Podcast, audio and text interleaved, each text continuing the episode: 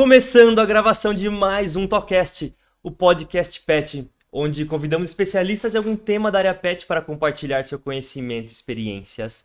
Hoje, antes de anunciar o fera que eu tenho aqui, quero falar da Toca Pet Escola, que é quem idealiza esse programa e quem realiza as gravações e tudo mais. Então, se você gosta desse conteúdo que a gente distribui semanalmente, dê um like no nosso canal e compartilhe para atingir mais pessoas. Hoje eu tenho o prazer de ter aqui Luiz Fernando. Bem-vindo, Luiz Fernando. Bem-vindo. Muito bom ter você aqui. O Luiz Fernando, ele é responsável pelo departamento da raça Spitz alemão dentro da KCSP e também é criador dessa raça. Muito bem-vindo aqui conosco. Obrigado. Faz tempo que já tá querendo chamar você aqui. E faz e... tempo que eu queria participar. Legal, excelente. Você vai dar aula aqui na Toca, enfim, tem muita coisa pra gente conversar. Primeiramente, quero saber como que surgiu a raça Spitz alemão na sua vida.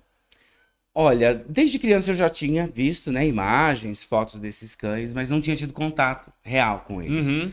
Uh, na minha adolescência, acabei tendo contato com a raça e daí por diante foi só aumentando a, a, o interesse e o estudo e acabei adquirindo esses exemplares e me tornei o criador que hoje eu sou. E aí começou, que legal, né? E então tem uma longa história. E faz quantos anos isso? Só de curiosidade. Olha, de criação registrada, 20. É mesmo? por contar desde a minha primeira aquisição, show, 21, hein? 22 anos aproximado. Mas há 20 anos eu venho me dedicando à criação dos Spitz alemão. E por que Spitz e não outra raça?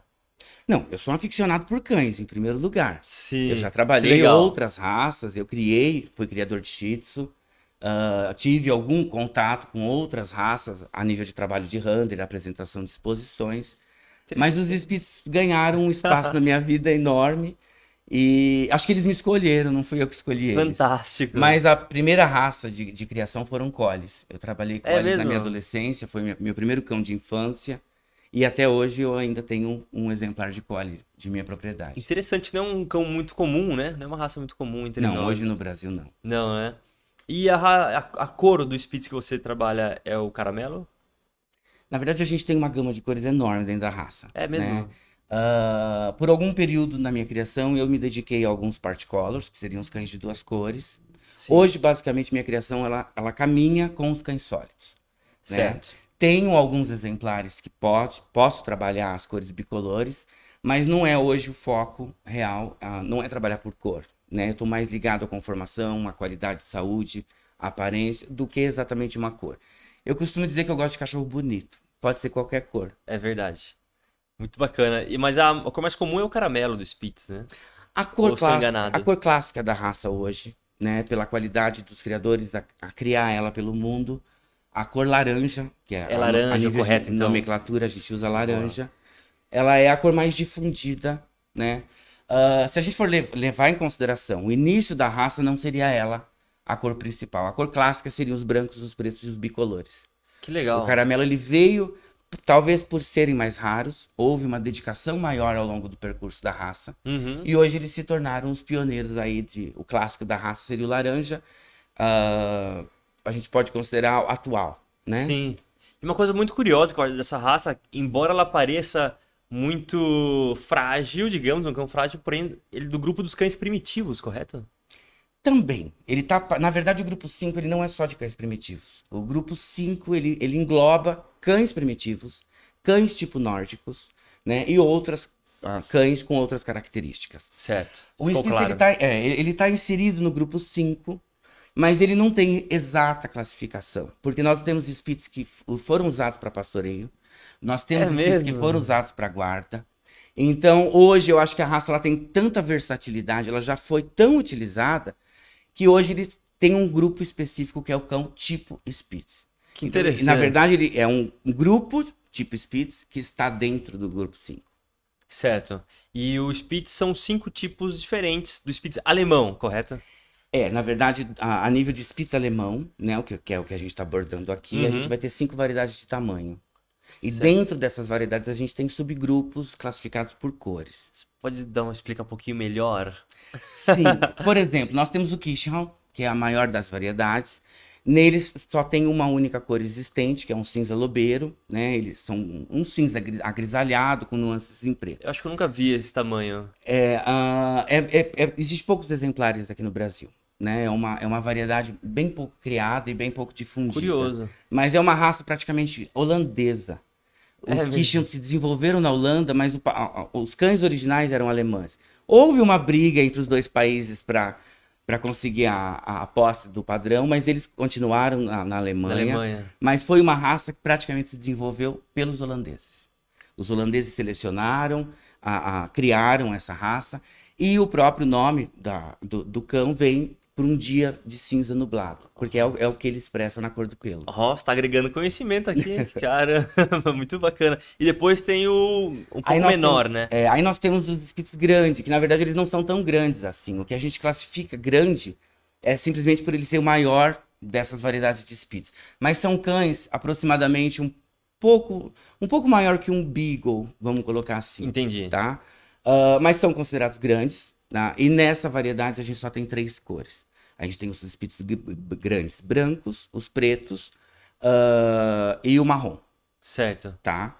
E, E depois tem e aí nós tamanhos. vamos tendo dali pra baixo o médio, o pequeno e os anões, que hoje também são considerados como pomerânia. Certo. Aí nós temos uma gama de cores bem mais amplificada. Uma, uma coisa que eu aprendi que foi com o Mário, que é o professor aqui da Toca, um dos nossos diretores, é o seguinte: hum, é muito comum falar, ah, o Lulu da Pomerânia, mas na verdade nem todo Spitz é um Lulu, correto? Correto, correto. Na verdade, o termo Lulu, ele era usado como você falar um cão de companhia. Sim. Ele é uma expressão francesa, com a interferência francesa aqui no Brasil. Então, quando você falava, eu tenho um Lulu, você já sabia que você tinha um cão de colo. Certo. Ah, da Pomerânia, você sabia que era um Spitz alemão. Então, a raça se difundiu como Lulu da Pomerânia aqui no Brasil, principalmente, porque lá fora ela é conhecida ou como Spitz ou como Pomerânia. Que bacana. Mas o termo Lulu da Pomerânia é um apelido, como a gente chama os Dachshunds de, de salsichinha, o Lulu da Pomerânia é um termo pejorativo para raça. Fantástico. Muito bacana. E os Pomerânios, então, são os anões. Seria a menor das variedades. Ele tem de até 20 centímetros, certo? Na verdade, essa questão de tamanho é bem polêmica, né? O padrão, os criadores muitas vezes questionam muito essa questão do tamanho.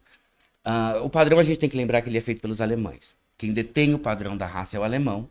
E a única possibilidade de mudança nesse padrão é se o clube alemão, detentor desse padrão, modificar ou autorizar Sim. né? Ah, eles colocam uma margem muito grande de tamanhos, né? Então nós podemos ter cães de 18 até 24 centímetros sendo considerados anões. Só que existe um ponto no padrão que é o meio termo. É Quando a gente cria animais, a gente precisa de uma harmonia. Então, o meio disso seria os cães adequados. Então, o, o, o que deveria existir eram cães de 20 a 22 centímetros. Era o tamanho mais procurado e o adequado. Certo. Eles poder ter mais ou menos não significa que eles são ideais, mas eles são considerados anões. Entendi. Agora ficou claro.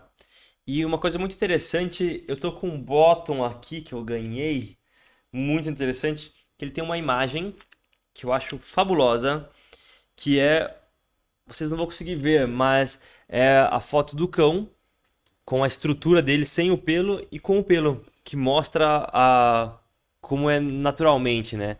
O pelo do Spitz, por ser uma pelagem dupla, dá uma característica única pra ele, né? É, único não, porque a gente tem outras raças que detêm esse mesmo tipo de característica. Por exemplo, se a gente for lembrar do Samoyeda, ele tem a mesma conformação de pelagem. Ele tem cam- Hum, bacana. camada de pelo dupla. Os Husky siberianos, embora não seja tão nítido por não ter comprimento como os Spitz atinge, também são cães com a mesma característica de pelagem dupla. Mas a pelagem do Spitz com certeza é o que dá o acabamento final para toda essa fofura que eles expressam pra certeza. gente. E só pra deixar mais claro pra todo mundo, essa pelagem dupla tem uma, é um pelo que forma uma lã e outro tipo de pelo que sai desta lã pra formar tudo aquele cara de leão, assim, digamos, né? Exato, exato. Na verdade, esses cães são constituídos por, por- pela, pela dupla camada, né? Sim, A gente chama a pelagem que atinge maior comprimento como pelo primário. É um pelo de cobertura, que também serve como um pelo de proteção. certo. E o subpelo na- nada mais é do que um- um- um- um- uma camada térmica. Esse subpelo, ele, na verdade, ele vai agir mais a nível de temperatura do cão do que de proteção externa. Um- O, o pelo, a camada de fora protege do externo. a camada de dentro protege a temperatura. Fantástico. Por isso que é importante lembrar que quando a gente promove algumas toses excessivas, a gente está agredindo exatamente a proteção desses animais.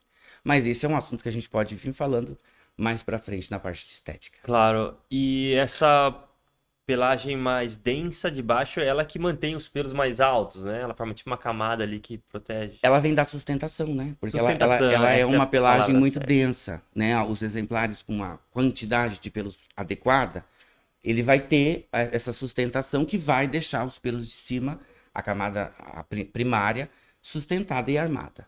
Estamos tendo uma aula aqui de Spitz alemão, muito bom, gosto assim. Quando a convidada agrega conhecimento para nós. Eu queria voltar no Bottom, porque claro. esse desenho representa muito pra gente. Esse desenho, na verdade, ele já existia, não foi uma produção do departamento. Ele foi elaborado por uma criadora canadense, a Chris Hertz. Ela é uma das maiores estudiosas da raça no mundo. E ela fez um trabalho fantástico pro, pro clube canadense.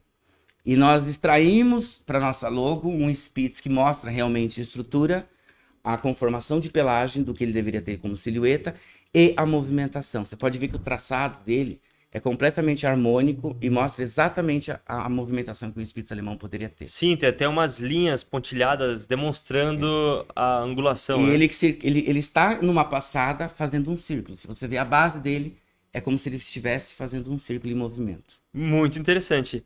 E a questão da pelagem, que tem um, umas linhas demonstrando a pelagem, que é o, seria o padrão, né? Seria a silhueta padrão do que a gente espera ver no Spitz alemão. Muito bacana. E falando desses partes de padrão mais profundo, você também é coordenador do departamento da raça Spitz alemão dentro da KCSP, correto? Sim, sim. Que legal. Na verdade, o KCSP ele precisava abrir um departamento da raça no estado, né? E me convidou a, a, engajar esse projeto com eles. E aí, há dois anos atrás, nós fundamos o primeiro departamento da raça do Estado de São Paulo. Que responsabilidade, hein? Bastante. Sim, com certeza. E qual a função desse departamento? Quais são os objetivos raízes desse departamento? Ó, a ideia principal veio da própria CBKC, né? A CBKC, como a gente sabe, é um órgão master aqui no Brasil, onde ela detém os cânions clubes espalhados pelas, pelos estados e por algumas cidades. Só um adendo, só pra quem não conhece CBKC, fica claro, CBKC é o órgão que regula todos os padrões de cães, que faz toda uma regulamentação desse tema, certo? Isso, isso. E também funciona como o registro e a catalogação das raças puras e o registro do, do, dos cães. Então esse projeto chegou, uh, a, primeiramente ele é constituído por um conselho da raça nacional, esse conselho ele regeria o país todo, com seus departamentos espalhados por estado, né? Uh, quando esse departamento chegou na minha mão, eu percebi a responsabilidade social que eu estava encarando em assumir. Porque eu acho que hoje, pelo, pelo que a CBKC espera, é que o departamento cuide. E nós não temos como obrigar ninguém a fazer nada. Né? A gente espera o bom senso. E o que a gente pode fazer é liberar material, é material a parte didática, é direcionar os criadores e os proprietários desses cães a seguirem caminhos mais plausíveis e mais adequados para cada uma dessas raças. É, a minha função é cuidar dos Spitz. Então a gente hoje tem uma plataforma, a gente tem um site que é o spitzsp.com.br, aonde a gente está coletando materiais, a gente faz um estudo da raça para direcionar tanto uma criação consciente e adequada, como os próprios proprietários desses exemplares e em busca das informações corretas. A gente sabe que hoje na internet a gente tem uma chuva de informações Sim. aleatórias e que nem sempre tem embasamento científico. Tudo que o departamento hoje constrói de parte literária é embasado com algum profissional, um CRMV por trás da gente. Se nós vamos falar na parte de saúde, tem que ter um veterinário assinando, revendo os nossos textos, para a gente construir um material claro e sucinto para para esses cães evoluírem realmente. Com certeza, e ter essa base teórica bem estruturada de uma fonte segura, isso é fundamental para ter uma evolução no, no, conhecimento, evolução da informação na internet, né? É, lembrando, há 20 anos atrás, quando eu realmente adentrei a raça, não tinha literatura, né? O pouco de conhecimento que nós tínhamos eram livros de fora, poucos escritores já tinham escrito sobre o espírito alemão, né? Uh, pasme, no próprio clube da, da Alemanha, do, do Spitz, eles têm pouca informação. É mesmo? Mas uh, nos países, os suecos têm muita informação da história do Spitz. É uma das raças mais antigas da Europa Central. Então ela acompanha toda, também a evolução humana. Né? Se a gente for parar para pensar aí, essa é uma raça que ela passou por, por inúmeros períodos junto com o ser humano, de guerras, de disseminação, de conflitos. Uh, tanto que nós temos uma das variedades extintas hoje. É mesmo? Que é a variedade grande, que foi também extinta, uma pelo desuso, porque eles eram utilizados para trabalho. Cão de guarda. E exemplo. outra que eles encararam, além da, da, diminuição desses exemplares, uma guerra, né? Eles, eles passaram aí pela, pela Segunda Guerra Mundial, onde dizimou muitos cães. Que interessante, cara. E infelizmente a gente está vivendo uma realidade muito próxima hoje, né? Espero Sim. que esses animais não sofram tanto quanto eles Com certeza. e que isso pare logo. E então esse departamento ele também leva informação para os criadores para manter um bom, um bom manejo do seu plantel, porque criar não é tão simples, né? É, na verdade, Diego, a gente dividiu, a gente classificou. É mesmo. O conteúdo aberto do site, ele é voltado e feito com um contexto para o proprietário. Para o cliente final, digamos. Para o cliente final. A pessoa que tem um espírito alemão, ela quer entender, ela quer a, a seguir algumas diretrizes ali para fazer o correto com o seu animal. O, o, departamento ele vai proporcionar literatura para isso, tá? E claro, com a, o, o, digital hoje a gente também está tendo aulas, a gente tem um canal no YouTube que bacana. Onde a gente grava também entrevistas, como um, uma live. E a gente traz sempre um assunto muito importante, tanto da área pet, do proprietário final, como do criador. O criador, a gente está finalizando a, parte, a sessão criador. Essa sessão vai ter um login e senha, onde o criador vai entrar e vai acessar conteúdos técnicos lá dentro. Entendi. Né? Para quem quer se aprofundar, esses conteúdos servem para juízes que querem se especializar, para criadores que estão iniciando a criação, os velhos que já estão aí na, na, na lida e precisam se atualizar de informações, é um estudo mais aprofundado essa parte da plataforma. Excelente. E o lado de fora dela é, é, é, é voltado à área pet. Também faz sentido, porque se você colocar informação, muita informação técnica para o cliente final, que é um pouco leigo no assunto, é muita informação e acaba que não tem um engajamento, acho que não tem entendimento tão profundo, né? É, eu uso como exemplo, se o médico me explicar como vai ser uma cirurgia, que ele vai cortar e é vai verdade. me curar, eu entendi que vai ser bom. Né? Se ele me explicar passo a passo, eu desisto, e levanto e vou me embora. Com certeza. Então é muito. Eu acho que a gente tem que ter uma abordagem diferente para lidar com esse, com esse público e a, o departamento entende isso. Então tudo que for da parte acadêmica vai estar guardado para os acadêmicos. Uma coisa de criação que me fascina é a questão do, do aprimoramento genético, porque isso é, é uma busca constante, né? Isso vocês também fazem uma questão de orientação? Olha, a raça Spitz, por, uh, graças a Deus, ela sofre uh, poucos problemas né, a nível genético. Né? A gente pode colocar que ela tem outros problemas que não seria, por exemplo, pela utilização da ferramenta genética. A gente pode classificar a genética em duas formas, né? A, a parte laboratorial, onde você faz os exames, rastreia e confirma, ou na prática, você testar esses animais e ir vendo os resultados, ou também analisando a conformação dele. A gente já sabe que as literaturas passam que muitas coisas são hereditárias e genéticas e que olhando a gente já sabe, esse cão não deve ser utilizado para reprodução, ele pode cumprir uma função excelente como um cão de companhia, mas não é o melhor padreador ou matriz adequado para ser utilizado. Agora, existem coisas que só um exame laboratorial nos dá, né? Uh, mas na raça Spitz hoje, a gente utiliza muito a, a, essa ferramenta da genética para cor, para detectar o que realmente, porque nem sempre o cão ele é exatamente aquela cor que ele expressa na pelagem, ele pode carregar outras cores é por mesmo? dentro. Então ele, a, o exame genético ele vai te dar uma previsibilidade maior, tanto do exemplar como do que ele pode produzir. Sim. É uma ferramenta interessante. Uh, agora, a raça ela já teve uma utilização muito importante, que eu acho que é importante pincelar. Nós tínhamos um problema de atrofia progressiva de retina na raça. Quando eu comecei a raça, ainda esse problema era persistente em quase todas as variedades, e através da ferramenta do, dos exames genéticos, nós conseguimos erradicar o problema é da atrofia progressiva de retina nas variedades pequenas. Tá? Hoje, se a gente for parar para pensar, toda a população de cães anão, pequena e média, ele, a gente já não tem mais um número significativo de cães afetados. Infelizmente, nós ainda temos na variedade grande e nos Keyshounds. Então, esses exames são indicados para essas duas variedades e não são indicados para as menores. Entendi. Então, a tecnologia veio também para auxiliar nesse processo de sempre, melhoramento. Sempre, né? À medida que a gente consegue rastrear uma doença e a gente consegue selecionar exemplares, a probabilidade é que dentro de alguns anos a gente consiga erradicar uma doença e trazer esses, esses cães o mais saudável possível. E qual um dos principais desafios da criação de um cão? seria essa a escolha das matrizes para para ver futuras gerações e ver qual qual exemplar você quer tirar lá na frente.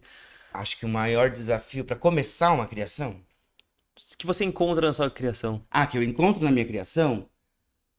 Hum, eu vou ter que pensar essa é a resposta. Porque realmente essa questão de, de escolhas é, das matrizes, eu acho muito bacana, porque você tem que pensar muito no futuro. Então, às vezes, você quer um cão. Eu acho que exemplar... eu encontrei a resposta. O maior desafio é prosseguir na criação. É, é, é, é, é quando eu atingir os meus objetivos e agora? Qual é o animal que eu vou acrescentar? Eu consegui. Eu tenho uma prova disso na criação. Eu, por exemplo, em 20 anos consegui erradicar praticamente em 90% o índice de cesáreas das minhas cadelas. Interessante. Isso foi uma, um processo de seleção muito grande. Eu tive que estudar muito anatomia, formação de, de esqueleto. Está muito ligado também à conformação de bacia dessas cadelas. Foi quando eu entendi que os meus cães poderiam ser um pouco mais largos. E fui em busca disso, atingir. Mas hoje, de repente, você não encontrar um padreador que te traga essa característica que você já tem. Isso é um desafio. É como prosseguir. Eu acho que o desafio do criador é sempre. desde o momento né? que ele inicia. Mas a criação não para. Sim. Um dia talvez eu venha a faltar e a, o meu trabalho vai ficar. Alguém vai ter acesso a esses cães que já foram produzidos pelo Canil de Libras. E o que eles vão fazer com esses cães, eu não sei. Mas o que eu, enquanto proprietário deles, posso fazer, eu estou fazendo a minha parte. Claro. Mas o prosseguir é sempre muito difícil. E quando você vê um cão que foi do Canil de Libras é, em fotos, você vê um cão lindo, exemplar, dá um orgulho em você? Ah, com certeza, com certeza. Saber que fez diferença faz, acho que preenche o ego, né? Por um lado benéfico, sempre. Claro. Sempre tem que, vai ter as duas realidades. Mas quando você vê que algo foi continuado, principalmente prosseguindo naquela característica que você prezava tanto, é realmente satisfatório. Muito bacana, hein? E uma outra pergunta ela é uma raça muito popular hoje em dia, né? E as raças populares, muitas vezes, ela entra no gosto e acaba que entram criadores não muito sérios que acabam trazendo alguns aspectos negativos, né, para a raça. Isso realmente acontece? Acontece, foi por isso que eu falei, preciso pensar. Quando você falou qual foi o maior desafio de um criador, Sim. o mercado, com certeza, é um dos pilares, né? É, eu, eu me entendi como criador, eu não comecei como comercial, uhum. né? Uh, eu trabalhei muitos anos na, na, minha área, que eu sou groomer, né? Eu tenho uma quantidade de anos bem maior do que de criação. Que legal. Então eu não precisava, né, de viabilizar financeiramente a minha criação. Até o momento que eu tive que decidir. Ou eu me dedico à minha criação, ou eu continuo na minha uhum. carreira de groomer. E estou aqui hoje, né? Virei criador. Ficou muito claro essa minha, essa minha questão. Mas o mercado realmente é uma das coisas que mais atrapalha um criador sério. Eu acho que o mercado negro desses animais é o que mais atrapalha. Tanto a nível de aparência, né? Porque, Sim. infelizmente, criadores agem de, de, de má fé. E aí toda uma classe é prejudicada, porque nós somos julgados como. Imagina. E, na verdade, nós temos uma distinção muito grande do que é um criador sério e um criador... Hoje, a gente fala pejorativamente comercial, né? Sim. Então, é um desafio. Vencer o mercado e, e tentar mostrar para as pessoas que você tem exemplares bons que ali dentro daquela criação tem investimento, tem estudo, tem Com seriedade. Certeza. E aí você tem que trabalhar para mostrar o teu produto e o teu marketing. As pessoas que compram cães por OLX, Mercado Livre, não sabem o que está por trás, né? De uma criação de má índole, digamos assim, né? É, a gente sabe que é uma tendência. Esses sites geralmente eles não enquadram pela, pela, pelo molde do qual ele coloca os anúncios, né? A Sim. maneira. Mas em um, num site mesmo, particular, você pode encontrar um criador que não é nada daquilo do que ele se apresenta. Né? No Instagram, hoje, por exemplo, também a gente pode encontrar criadores que não é, não são. A gente está cheio hoje. É, infelizmente, nós temos uma quantidade muito grande de perfis falsos que estão trabalhando dentro da nossa área, é se colocando como criadores. E eu acho que o mais importante é usar a tecnologia a seu favor. Hoje nós temos a possibilidade de ter vídeo chamada, de fazer ligação. E uma coisa que se perdeu ao longo de um percurso que eu acho importantíssimo. Uma família, quando ela decide adquirir um animal de estimação, uhum. eu acho que para essa família deve ser um momento muito importante. Por que não se deslocar até a casa do criador e conhecer esses criadores de perto, ao Com certeza. vivo? Claro que hoje a gente fala de. A gente está num país continental, né? De repente a gente não, não tem um acesso a um criador perto da tua casa. Muitas vezes não é viável pegar um, um avião ou fazer uma viagem de três, quatro dias. Então a internet facilita muito nessa, nessa compra e nessa venda. Mas se você tem possibilidade, vai conhecer esses cães.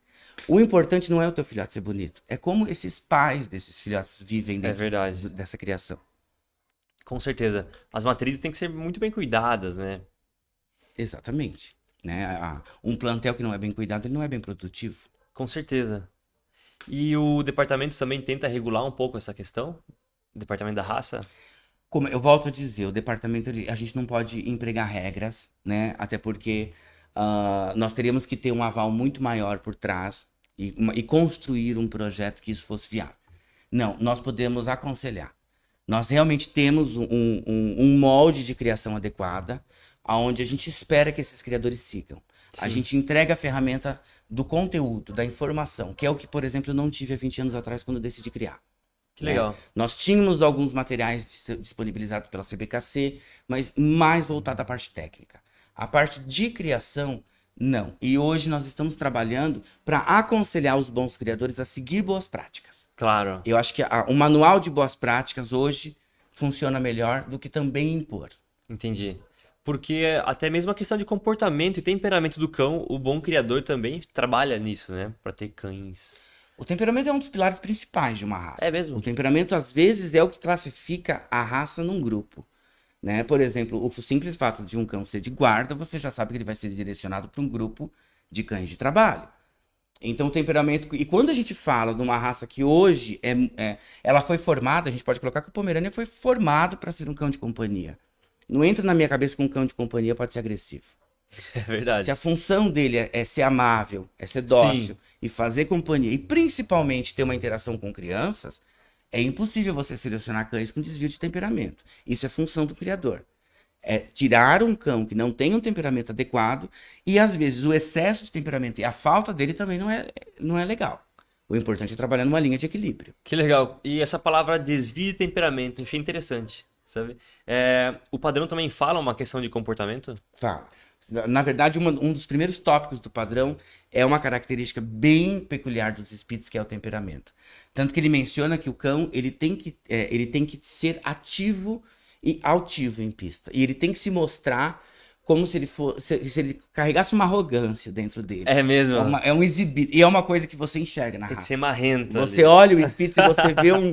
Esse cão é exibido. Ele tem um, um, um, um- legal. um glamour, né? No, no andar, no Charmoso. caminhar. Ele, é um- ele tem um charme próprio dele. E eu achei também que é uma raça que, na família, ele alegra a família e também tenta proteger a família, né? Está correto? É, o Spitz ele tem um temperamento bastante peculiar. Eu acho que ele é um cão muito adaptável. Ele se adapta muito fácil a, a, a determinados temperamentos. Né? Ele é um cão que ele solicita atenção e ao mesmo tempo ele consegue ficar na dele quando é necessário. Então, assim, ele é um cão muito versátil. Ele abraça, ele aguenta brincadeiras abruptas. É mesmo. Ah, ele, ele é um cão esportivo, ele tá sempre pronto. Você pensou em chamá-lo, ele já tá do teu lado, pronto para fazer alguma coisa. Então ele é um cão muito disposto.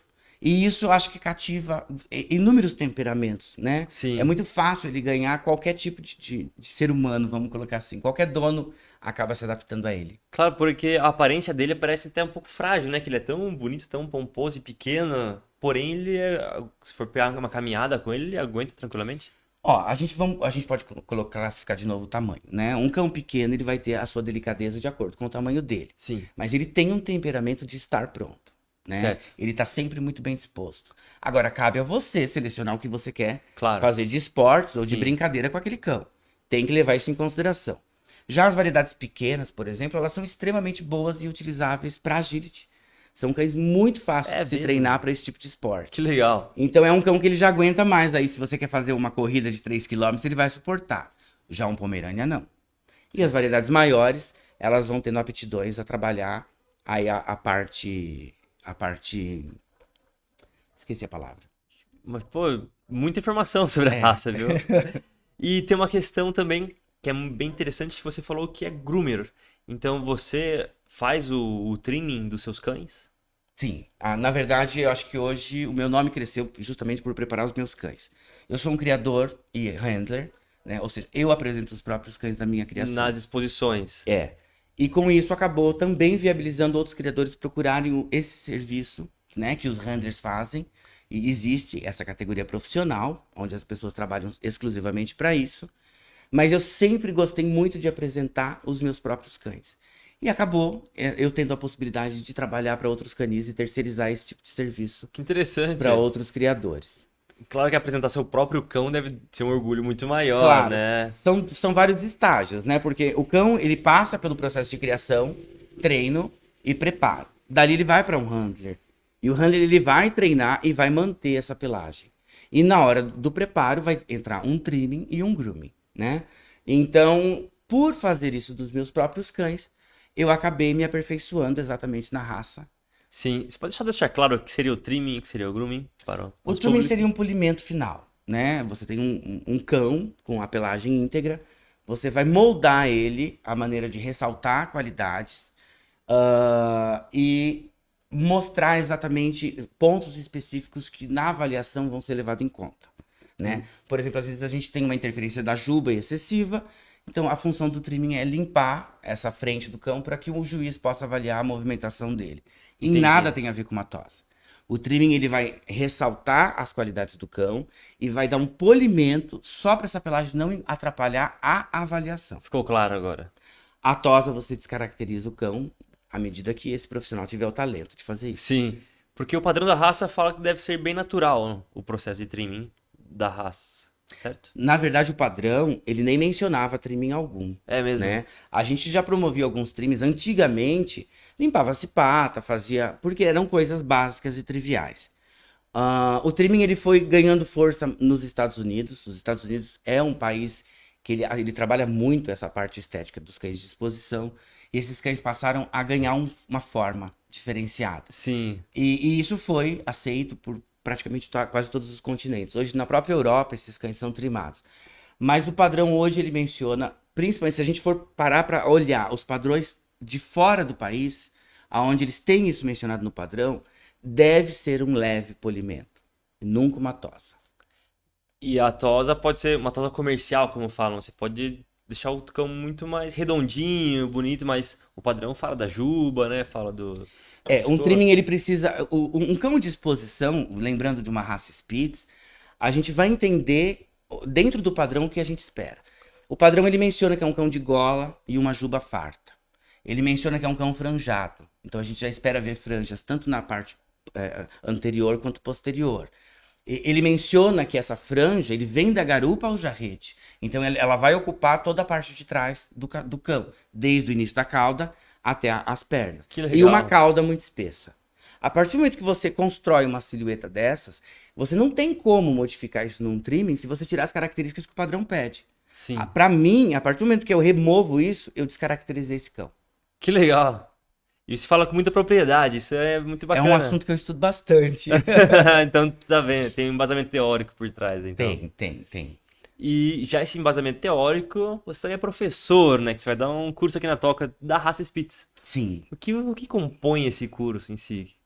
Olha, o curso, na verdade, eu trago as primeiras... A, a, a construção de um trimming, a, as angulações e as linhas importantes para se preservar, né? Ele é um curso primário, uhum. após ele tem alguns outros estágios de aperfeiçoamento, mas ele é um, um curso de especialização é, específico para raça Spitz alemão, mais voltado para a variedade pomerânia, mas eu englobo também como deveria ser feito os cães com um tipo mais primitivo, que seriam das variedades maiores, mas é e a adaptação do que deve ser caracterizado tanto num trimming da raça oficial e a variabilidade que a gente pode conseguir chegar numa comercial sem agredir essas pelagens. Sem agredir ao ponto de nós provocarmos, de repente, que esse exemplar seja submetido por uma tosa e ter que passar por um processo de tratamento médico clínico por efeito da tosa. Né? Então, a, o curso ele envolve trazer uma, uma, uma, uma um trimming oficial Sim. e uma tosa comercial não agressiva para esses animais. Interessante, hein? Muito bacana, deu vontade de fazer esse curso aí. Vamos, é só se inscrever. Com certeza. E eu sei que tem alunos seus que estão indo super bem em, tá em campeonatos de TOSA para a raça, certo? Na verdade, o curso, quando eu decidi formar ele, eu imaginava que eu fosse atingir um público-alvo, que seria os sinófilos, os handlers, as pessoas de exposição. Porque eu já estava, eu tinha feito uma viagem aos Estados Unidos e é o país que mais trimava esses cães. É, é, o país que a gente mais encontrava cães em exposição cortados, né? E, e, eu percebi que lá não existia mais essa ideologia. A Nacional do Pomerânia, que tava, tinha 480 cães inscritos, Caramba. que é uma das maiores, um dos maiores eventos da raça no mundo, eu falei, os grandes campeões não estão trimados excessivamente. O que está acontecendo? Eu estou no país do trimming e esses cães não estão trimados. Quando né? os não estão trimados, eles estão o mais natural possível. Eles estavam trimados, mas eles não estavam excessivos. Eles não estavam tosados. Entendi. Né, em pista. Uh, e eu falei, eu preciso levar essa informação para a sinofilia brasileira. E como? Montei um curso, né? E assustadoramente, a, os groomers passaram a se interessar por esse curso. E eu acabei enchendo salas e salas de alunos com profissionais da área. Groomers de 20, 25 anos no mercado se inscreviam no meu curso para vir aprender como fazer um Spitz alemão. Excelente. E uh, nesse mesmo percurso, as competições de tosa foram ganhando espaço no Brasil. E sem saber onde nós íamos chegar, eu produzi os dois campeões por dois anos consecutivos da maior competição do, do mundo. Pô, parabéns! com as técnicas que eu aplico no curso. É mesmo? Pô, então esse curso vale. É. Por sinal, eu queria mandar um abraço claro. pro Rogério Brito, que é um excelente groomer. Hoje ele tá atuando no Rio de Janeiro, campeão do Master Groom, e pro Rubens Papa, que atingiu o Best in Show absoluto em todas as categorias com a técnica que eu ensinei no curso. Caramba, então tem um alto nível aí de, de tosa, hein? Na verdade, atingimos esse alto nível. Não tinha parâmetros, né? É. Nós atingimos esse alto nível. Então, só para ficar claro, é, não descaracteriza a raça, não é aquela tosa comercial que deixa ele redondinho, não, né? É uma tosa que deixa ele natural, realça as características. É, eu sou contra a tosa, essa expressão, né? Eu escrevi até um artigo para uma, uma revista grande do mercado pet, onde ela precisava dar diretrizes para as novas competições de tosa. Tosa comercial é aquela que você vende. Você induz o cliente a usar. Por quê? Muitas vezes a loja não tem artifício e ferramentas para produzir um bom, uma boa tosa naquele cão. Então ela vai ter que vender, ela vai ter que entregar esse Faz cão pronto. E aí ela vai vender comercialmente, ela te induz uma tosa. Uma tosa usual é aquela que o proprietário escolhe qual é a tosa que ela, ele quer que o cão dele use. E aí você tem que ter a, a, disponibilidade desse serviço dentro de uma loja. Se você tem um cliente que quer fazer um trimming da raça, ou você quer fazer um trimming talvez um pouquinho mais excessivo, mas sem agredir esse cão, se você não tiver preparado, você perde esse cliente dentro da tua loja. Exatamente. É um serviço exclusivo, é um serviço que pode agregar valor dentro de uma loja, dentro de um banho tosa, uhum. e para a carreira profissional, né? E você pode ter a variabilidade. Isso não é obrigado que você tenha que fazer esses spits sempre nesses padrões. Mas você está capacitado em poder oferecer isso dentro da, da tua loja como serviço, é um diferencial para tua loja também. E foi isso que toda, todo esse público enxergou. E acabaram indo, empregaram isso na prática. Hoje tem lojas que estão se especializando na raça Spitz e estão indo muito bem com essa ideologia. E só para tirar, tem uma certa uma lenda no mercado que não pode usar máquinas em Spitz, porém é utilizada, né? Isso realmente quero ter a opinião de um especialista na raça sobre esse tema. Olha, Davi, por que, que não pode usar uma máquina num Spitz alemão? Porque nós não temos lâminas à altura suficiente para se promover uma tosa no Spitz. Hoje, acho que a lâmina mais alta que a gente tem hoje disponível em qualquer marca no mercado, a gente atinge 5 centímetros. 5 centímetros é muito pouco, né? E quando a gente faz uma tosa à máquina, ela vai padronizar uma altura no corpo do cachorro todo. Exato. A gente não vai ter variabilidade de altura nesses cães. Então, automaticamente, a gente perde alturas de gola, saias e franjas. Então, não é que não pode se utilizar. Se tivéssemos máquinas que claro. cortassem esses cães de uma maneira mais alta, sim.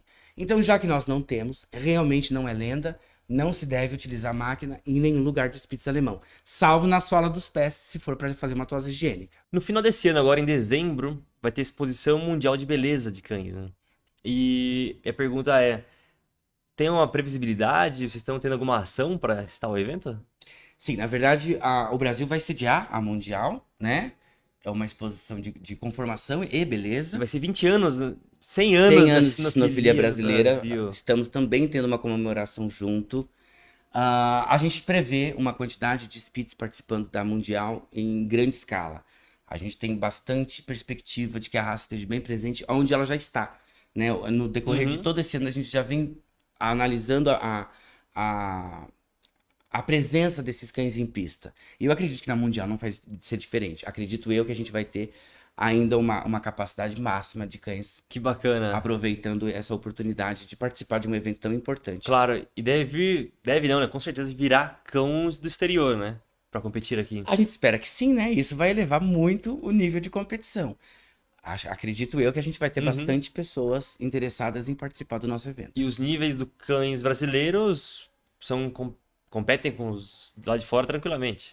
Competem. A gente tem bons criadores, a gente tem uma, um plantel brasileiro de, de boa qualidade, embora que reduzido.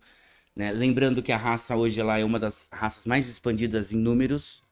Então, nem, não são todos os criadores que, que têm cães Sim. realmente de alto nível, de alta performance.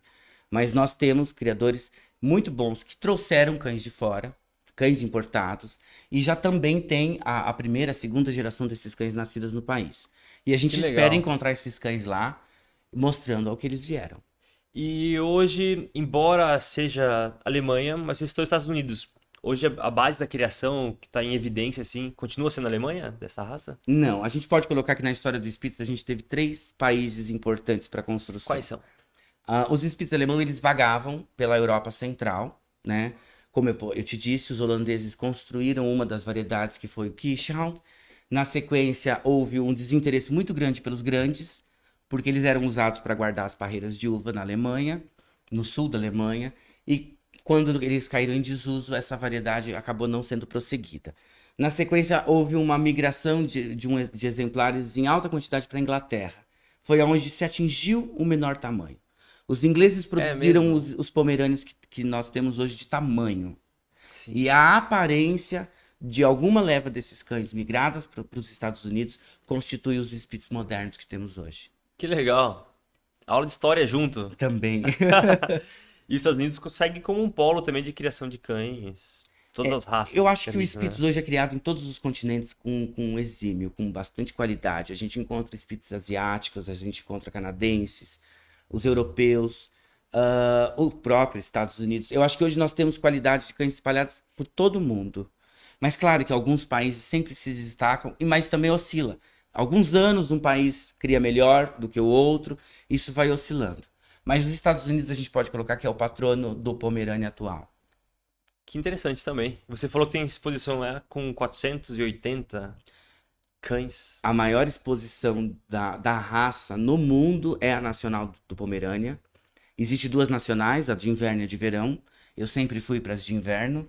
Uhum. Uh, eu, eu peguei um ano com 480, mas já tivemos anos com 600 inscrições. É, são quatro dias de evento para conseguir jogar todos esses cães e é uma exposição onde só participa Spitz alemão. Mas o clube é muito desenvolvido, né? Talvez o nosso departamento chegue nesse patamar que a PC é hoje. Mas eles não, não, eles não se preocupam só com a conformação. Eles têm provas de adestramento, eles têm prova de obediência. Então eles, eles, trazem o público pet com seus próprios cães a participar desse evento. E eu acho que eles englobam, eles são é uma sinofilia mais expandida, né? Eu acho que o departamento por ser novo, a gente tem construído ideologias primeiro de da parte teórica, mas acredito eu, eu, eu espero enxergar o departamento um dia conseguindo promover um trabalho como esse. E vocês consideram um sinófilo? Desde que nasci. boa, boa. Desde que nasci. Fui me aprimorando. Claro. E esse aprimoramento vem muito busca de informações em padrões, em. É, eu falo que desde busca... que nasci porque eu fui criado. Na verdade, eu passei meus finais de semana num, num sítio da minha família, onde eu já tinha uma prima veterinária que criava cavalo de raça pura. Que então legal. eu olhava aquelas fotos, às vezes as pinturas, os quadros de cavalos campeões, mas eu gostava mais de cachorro. E aí eu, eu fui atrás das literaturas e via esses cães. E o meu sonho era um dia conseguir produzir um cão campeão. Eu acho que o meu ápice na criação foi quando eu fechei meu primeiro campeonato, e não o que eu faço hoje. E quando você fecha um campeonato, seria o quê? Para mim, a conformação que eu tô indo pelo caminho certo. Meu cão mereceu ser campeão. Certo, então quando fala fechou um campeonato é que você, seu cão passou por algumas etapas. Por várias etapas para atingir um título. Da raça ou de todos? Na verdade, nas exposições gerais, elas são divididas por raças. Né? Depois eles vão degladiar entre todas, né? Certo. De acordo com os grupos. Mas a, a princípio a exposição não começa se não houver as raças. Então primeiro há a seleção dos melhores de cada raça, para depois eles irem competir. Quando eu digo que o meu cão fechou um campeonato, é quando eu produzi um cão da minha criação digno de eu fechar um campeonato e me orgulhar e ouvir um feedback desses juízes dizendo esse cão é um bom cão. Que legal. E quando, quando isso ocorre, você está com o cão, quando você começou a planejar esse cão? Ah, eu acho que nenhum criador. É, é, é muitos anos para você planejar um cão. Sim, né? Hoje eu já planejo outro. Hoje a minha meta mudou, as minhas ideologias mudaram. Eu posso vagar dentro da minha raça com algumas cores. Eu posso tentar produzir um exemplar de alguma cor com aquela conformação. Então, assim, não para. Isso não Sim. para, é uma coisa incessante. É uma pulga que coça atrás da sua orelha diariamente. e curiosidade, a cor influencia o temperamento? De algumas dos espíritos alemão, eu posso considerar que poderia sim nas outras variedades. Hoje, nas que a gente tem trabalhado, não. Nos Pomerânias, não. Mas lembrando que antigamente os cães de coloração preta da variedade grande, eles eram selecionados por uma função de trabalho. Eu acredito que esses cães tinham uma, uma, uma capacidade de temperamento de guarda e pastoreio mais aguçada. Sim. Mas todos os cães pretos têm isso? Não. Até porque hoje a gente está falando de outra, até de outro tamanho. Sim. Né? Mas se eu fosse colocar a nível de temperamento, os bicolores têm um temperamento mais agitado do que os, os, os é sólidos. Interessante. Mas não são todos os bicolores. Algumas linhas de alguns cães bicolores detêm um temperamento mais ativo do que os sólidos. Mas conheço bicolores calmos também. E quando você fala bicolor, seria preto e branco, seria laranja e branco? Um branco com alguma cor expressa na pelagem. Ele pode ser branco e laranja, Sim. branco e preto, branco e marrom. E quando é apenas uma cor, se ele é preto, ele tem que ser inteiramente preto. Não pode ter nenhuma mancha. Prefere-se que seja.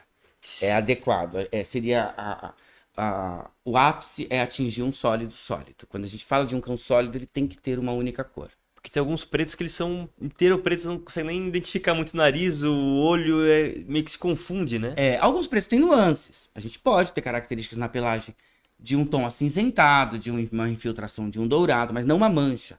Sim, Ele não entendi. é manchado, né? Uh, infiltrações existem. Eu mesmo estou ficando grisalho. Né? Sou castanho, mas estou ficando grisalho. Então o preto também. À medida que ele envelhece, ele vai ganhando fios brancos. Isso vai descaracterizando. Mas não é uma mancha. Que legal. Né? É um fator de idade. Bacana. E alguma outra informação útil que você queira nos deixar aqui, assim? Olha, cuidem bem dos seus cães. Eu acho que é o, é o princípio quando você decide adquirir um cão da raça, estude. Eu Sim. acho que é uma é uma é um conselho. Não pela aparência, né? Não só pela aparência, se esse cão vai se adequar com o seu ritmo de vida. Quais fatores você orienta as pessoas a, antes de buscar um cão? Olha, a primeira coisa que eu falo para uma pessoa que me procura um Spitz alemão é aonde ela mora, como ela mora e quem mora com ela. Interessante. Isso já é um filtro muito grande para me direcionar o que ele pode pensar Sim. em cão. Segundo ponto é o tempo que essa pessoa tem para se disponibilizar, né? Nós estamos falando de cães de pelagem longa. Se você não tem paciência de cuidar de cabelo, não compre um cão de pelagem longa, né? Se você não tem estrutura para manter um cão com essas características, opte por outra raça. A gente tem infinitas raças que se adequam ao perfil de uma pessoa que quer um cão. Claro. Agora, se você é um apaixonado por Spitz alemão, com certeza você tem que ser apaixonado por uma escova, um pente e por estudar a raça. Acho que esse é o fator principal. Então, mesmo se você levar o, banho, o cão banhar toda semana, é necessário ainda. Você tem que ter uma estrutura para conseguir fazer isso. Sim. Que seja de disposição ou econômica. Certo. E tem um, uma frequência ideal de banho do Spitz? Ideal, na verdade, a raça, se a gente for para pensar, é uma raça que toma pouco banho. Porque é uma raça primitiva, é, né? Não só porque ela é primitiva, ela não é só primitiva. Ela também pode ser classificada como primitiva. Os Spitz não é uma raça primitiva. Legal. Tá? Uma raça primitiva é uma raça que não houve interferência humana. Os Spitz houve. Né? Ele, o, o Spitz passou Ficou por claro vários agora. processos de, de seleção. Ele não, não surgiu na natureza da maneira que ele é. O Spitz de 130 anos atrás não é o mesmo Spitz que nós temos hoje. É e o Spitz que vagava na região da Europa Central, com certeza não se parece com os nossos Spitz de hoje. Eles eram apenas Spitz. Spitz é Uh, o formato, é um, é uma, a tradução da palavra seria uma cunha, um afunilado. É o que constitui o formato de cabeça desses cães. Um Akita é um Spitz, um Shaw é, é um Spitz, e um Spitz alemão é um Spitz alemão porque era aquele grupo de cães formado naquela região. Como nós temos Spitz asiáticos, Spitz finlandeses, Mas não são alemães. Sim, é difícil imaginar o tipo de cão, tipo, fazendo, fazendo uma guarda de plantações na Europa. É difícil até conectar, assim, né? Porque esses cães tinham outras características. Claro que eles não eram cães com a pelagem de um Pomerânia. Sim. O Pomerânia ele desenvolveu o comprimento de pelagem, quantidade de pelagem. Esses Spitz eles tinham uma pelagem que eu, eu, eu considero ela mais primitiva. Ela era funcional. Era um pelo que não, não grudava grama, era um pelo autolimpante, era um pelo que era adaptado para regiões na época, na, na, na, época de neve. Ele também, se, por isso que eles têm essa, essa, esse essa uhum. desprendimento de pelo, porque no calor ele, o próprio animal se adapta e libera a quantidade de pelo suficiente para se refrescar né? Então a raça é adaptada com o local que ela vive, né? E o Pomerânia, ele foi construído para ser um cão de companhia. E dentro dessa variedade a gente pode acrescentar a quantidade de pelo. Mas a gente não espera que um cão de pastoreio de 32, 46 centímetros de altura Sim. tenha essa exuberância de pelo. Você solta na grama, ele vai virar uma vassoura, ele vai sair com varrendo certeza. folha seca. Caramba! É funcionalidade. Um Pomerânia não funciona para guarda. A não ser que ele lata. Sim. eu aprendi muito com nossa, nossa bate-papo aqui, viu? Tive uma aula de Pomerânia, acho que vai é, levar muita informação. Que bom, eu fico muito feliz, eu fico muito contente de ser convidado para participar desse projeto. Eu já venho acompanhando a Toca há bastante que tempo. Show.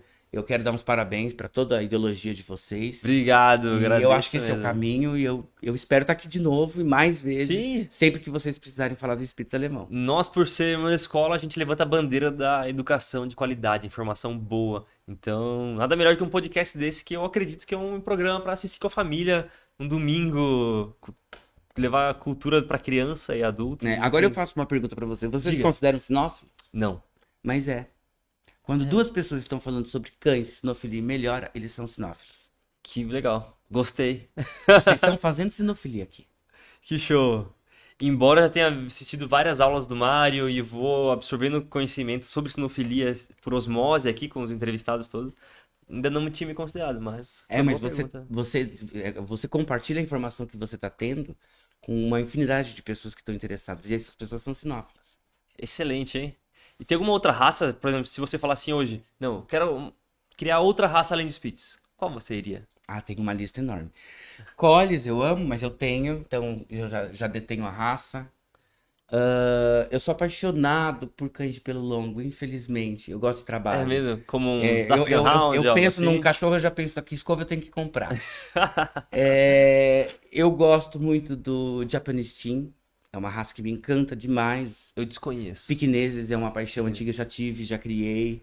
É, é uma raça do coração, é uma raça que me. Eu não consigo andar na rua e ver um piquinês e não parar. que legal. Seja ele lindo dentro do padrão da raça, ou seja, é uma raça que me encanta. É, eu gosto muito de cães de pelo longo, muitas raças me encantam. Sim. Mas para criar, hoje, o Spitz me completa por, por um todo. E uma curiosidade, Quantos filhotes por cria geralmente dá? Depende, né? A é. gente está falando de uma raça de cinco variedades. Isso vai oscilar muito por conta do tamanho desses cães. Mas eu vou colocar na menor das variedades de 1 a 4. Uhum. Um criador que tem uma ninhada de quatro filhotes pode levantar a mão para o céu e ficar bem feliz.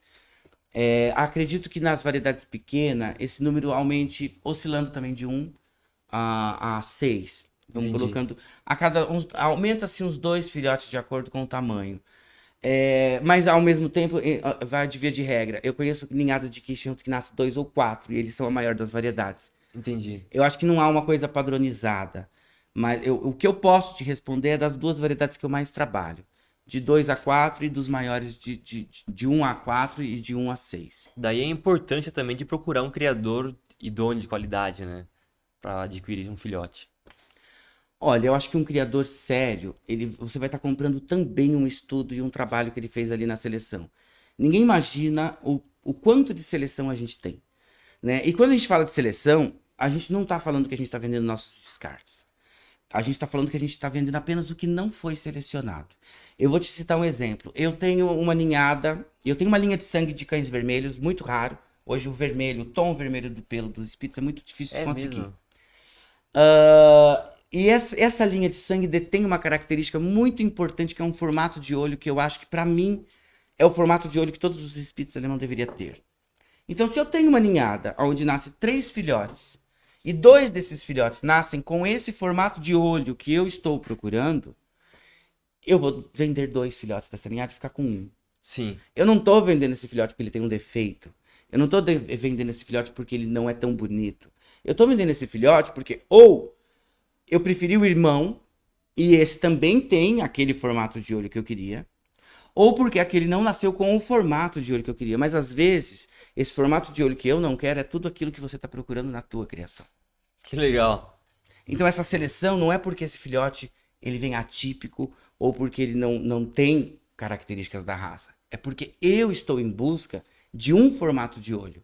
E se nenhum daqueles filhotes da ninhada nascesse com aquele formato de olho que eu almejo, eu não seguraria nenhum e todos iam ser entregues para ser cães de companhia. E como que é pegar o filhote e já identificar essas características que ele será um cão, um exemplar campeão? Tempo, tempo. E é. eu falo, a pessoa que quer adquirir um bom exemplar de Spitz alemão, espere, não adquira um cão com menos de 4 meses de idade. Quanto mais tempo o filhote tiver, mais fácil você detecta características nele. Um filhote de cachorro, ele é lindo desde que ele nasce. Sim, isso é fato. Características de seleção, só o tempo vai te dizer. Né? E, e, uma, e uma particularidade, e isso acontece em muitas raças, os filhotes de Spitz são muito lindos e se assemelham muito uns com os outros. Sim. Às vezes, com 60 dias, é difícil identificar quem tem ou quem não tem certas características. Você quer garantia? Pague mais por isso e compre de um canil idôneo e que pratique o imprinting, que é importante manter esse filhote junto com os pais por um longo período e adquira esses filhotes com mais idade. Quanto mais idade o filhote tiver, mais garantias você vai estar tá comprando desse Boa informação. E ele tem uma idade que ele troca de pelo, né? Com quatro meses? Sim. Uh, na verdade, todos os mamíferos trocam de pelo. Inclusive, nós trocamos de cabelo quando nascemos e, e, e vamos crescer. É verdade. Então, assim, até li um post esses dias que estava falando, os espíritos alemão trocam de pelo porque eles descendem dos lobos. E os lobos descendem de quê?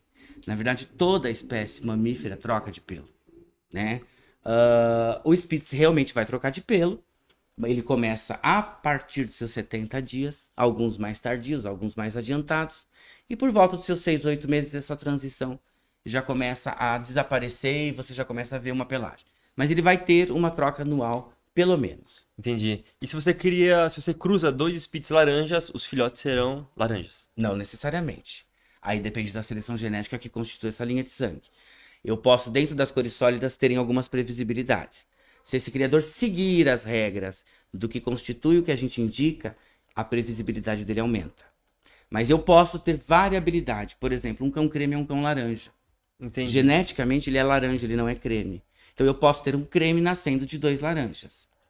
Um cão vermelho é laranja. Eu posso ter um cão vermelho nascendo de dois laranjas. Como eu posso ter de dois vermelhos nascendo laranja. Então, o que muda é tonalidade. Certo. A cor, ela tem uma gama de, de nuances, mas é uma única cor. Agora, no anão, eu posso ter menos previsibilidade ainda. Porque a gente pode fazer acasalamentos indiscriminados de cores. Entendi. E aí eu perco a previsibilidade. Que legal, hein? Poxa, gostei. Eu tive uma aula de sinofilia de speeds aqui. Muito bacana mesmo. Gostei. Tem alguma mensagem que você queira deixar? Mais alguma outra? Mensagem para Bom, acompanhe o, o, canal da Toca, que eu acho que os conteúdos estão incríveis. Claro, show. Muito, muito obrigado pelo, pelo espaço. Eu, eu, eu, vim falar de um assunto que eu amo, que é cães, e falar dos espíritos para mim é, é, é o ápice. Obrigado por essa oportunidade e parabéns pelo projeto. Eu espero que a Toca atinja o maior número de pessoas utilizando esse material. Muito obrigado. É um conteúdo fantástico e realmente vocês estão no caminho certo. É profissional. Quem quiser te encontrar, como faz? Bom, eu tenho um Instagram, qual que é? Uh, Canil Underline de Libras Oficial. É DI Libras. É de Libras. Perfeito. D-I-L-I. Eu já sigo. É. Uh, depois, se você puder, pode pôr aqui ou na descrição. Claro. Eu tenho o site do, do, meu canil, onde eu coloco todo o meu plantel. Uhum. Lá é um pouco mais técnico, um pouco mais profissional. O Instagram a gente consegue ter uma, uma, uma liberdade maior de brincar, né? Com, com certeza. E, e, o Departamento da Raça. Esse é o fundamental. O site do Departamento da Raça, www www.spitzsp.com.br. Nós temos o departamento da raça Spitz alemão no YouTube, nós temos um canal. Claro. Uh, e temos o Instagram do departamento, que é o Departamento Spitz Alemão São Paulo. E você também está de parabéns por difundir essa informação de qualidade, uma informação técnica sobre a raça e levar informação é, fidedigna, né? De uma boa base para geral. Excelente. Obrigado. Fernando, muito bom ter você aqui. Até o próximo Talkcast.